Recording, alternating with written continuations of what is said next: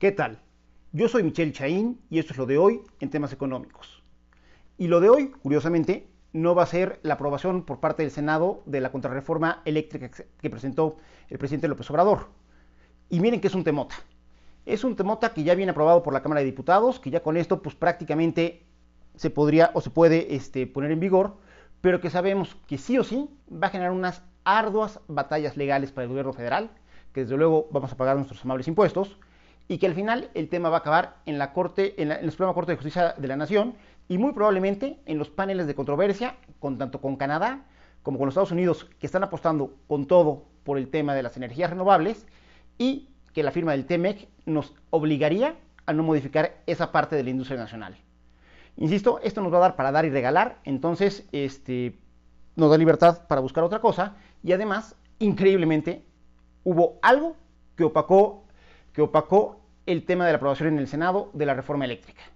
Y ese algo es un absurdo, me atrevo a decirles, monumental por parte de Petróleos Mexicanos y el agrónomo que, despacha como director general. Y déjenme ponérselos primero como un ejemplo de esos tontos, pero ilustrativos. Imagínense que ustedes están medios gorditos o medios gorditas y ya están entrando a un punto que no es saludable, y entonces bajan una app en su teléfono y la app se encarga de recordarles constantemente y molestamente que están pasados de peso. La lógica es que si ustedes tienen este recordatorio de manera constante, pues a lo mejor dejan de comer tantas porquerías, hacen más ejercicio y empiezan a bajar de peso. Pero como ustedes tienen una lógica que va en contra de la lógica de los demás países y de las más empresas petroleras del mundo, lo que ustedes hacen es seguir, péguele y péguele este, a todos los pastelitos, papitas, fritangas y demás.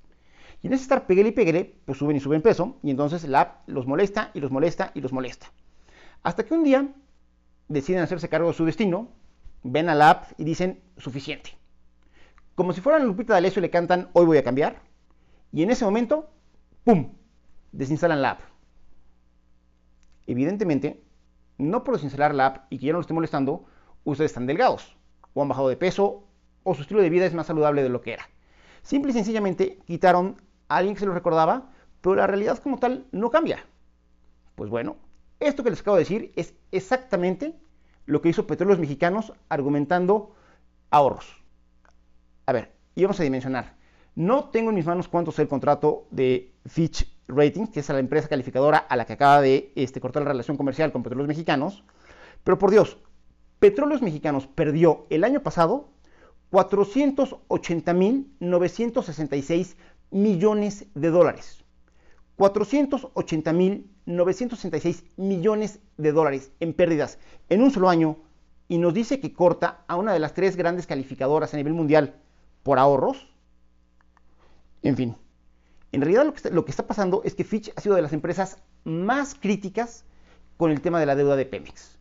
Una deuda que sí es histórica. En 2018, cuando el presidente López Obrador estaba eh, por, tomar protesta como presidente, rondaba por ahí de los 80 mil, 90 mil millones de dólares, pero que al día de hoy asciende a 105 mil millones de dólares de deuda específicamente de Pemex y en la cual rendimientos muy importantes, algo así como uno de cada tres este, dólares, tiene vencimientos muy muy próximos, tan próximos como este mismo año.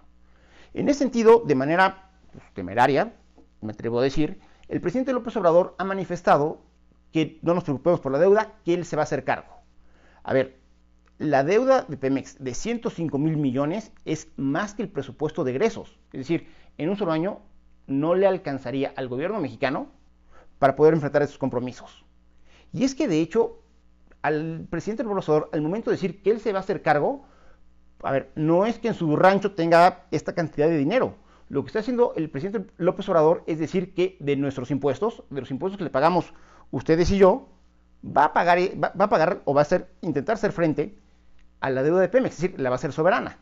Y el problema de hacer esto así es una, que la empresa, por muchas inyecciones de capital que le siga haciendo el gobierno federal, la empresa va a seguir quebrada porque está mal manejada, sus indicadores financieros empeoran año con año y esa deuda es una, es una lápida con la que viene cargando en un mundo donde incluso las grandes petroleras privadas a nivel mundial están buscando cómo diversificarse y cómo poco a poco no depender de sus ingresos nada más del petróleo, porque sabemos que el mercado va para abajo de manera estructural. en la medida que los vehículos ya no usen gasolina y ocupen electricidad, y hay fuentes que permiten generar electricidad a costos más baratos que quemando hidrocarburos, los hidrocarburos se vuelven redundantes. Digo, se seguirán empleando desde luego para muchos vehículos, seguirán ocupando este, o gasolinas, seguirán ocupándose para la, industria este, de los plásticos, pero ya no va a ser un mundo dependiente de los hidrocarburos como energéticos. Eso ya lo entendió Exxon, ya lo entendió Shell, ya lo entendió BP, todas las grandes empresas. Pero en México nos queremos seguir aferrando a ese paradigma energético que se diera en los 80s y queremos vincular a petróleos mexicanos con la soberanía cuando son cosas totalmente diferentes. La soberanía está en el pueblo, no en una empresa petrolera. Es más, lo único que va a tener de soberano Pemex va a ser que su deuda la va a ser soberana para que la paguemos nosotros, en lugar de que la pague la empresa. Y esto además es un problema que parece transversal en todas las empresas productivas del Estado. Si nosotros juntamos la deuda de Pemex con la deuda de CFE, tenemos una deuda en pesos que ronda los 2 billones 622 mil 248 millones de pesos. Y este monto, los va de nuevo, 2 billones 622 mil 248 millones de pesos es 12.2% más de la que se tenía en 2019. Es decir, lejos de poder ir abatiendo esos endeudamientos históricos, van aumentando. Y el planteamiento, al parecer, es uno, que con tal de salvar el balance financiero de la CFE, el gobierno está dispuesto a sacrificar las finanzas y la salud de los mexicanos. Y esto lo digo porque producir electricidad vía las plantas de CFE es más contaminante y más costoso que hacerlo vía las inversiones que ya hay por parte de los privados este, en los cuales además el gobierno no tuvo que invertir y es dinero que, como no lo invierte el gobierno, puede ocuparlo para otras cosas, como pueden ser las vacunas, como puede ser este, el evitar contagios del COVID-19, como puede ser el tema de la educación, el tema de la alimentación de los niños, o fortalecer la red de transmisión, que es donde ha habido problemas últimamente, y que es así, es monopolio del gobierno a través de CFE.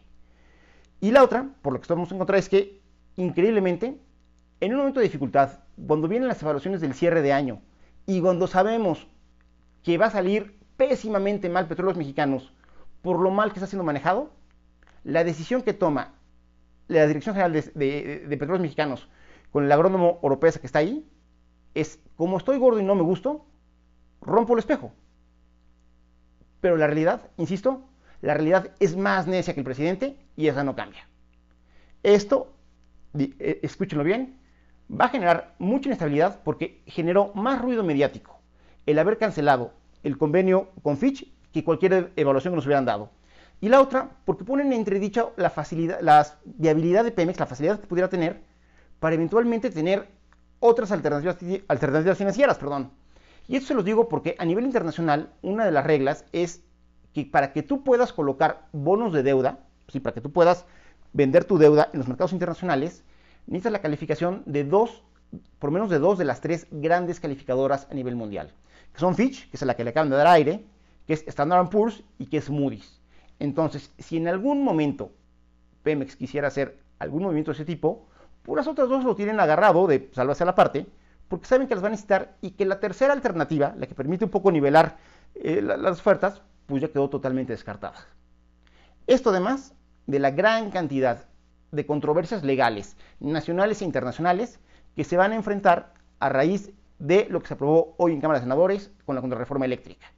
Y todo, tanto el tema de Pemex, si decide el presidente hacerlo soberano como lo señaló, como todos los litigios legales que se van a generar, como todas las pérdidas que están generando CFE y Pemex, son costos que al final del día no los paga la presidencia de la República y no los paga el gobierno federal.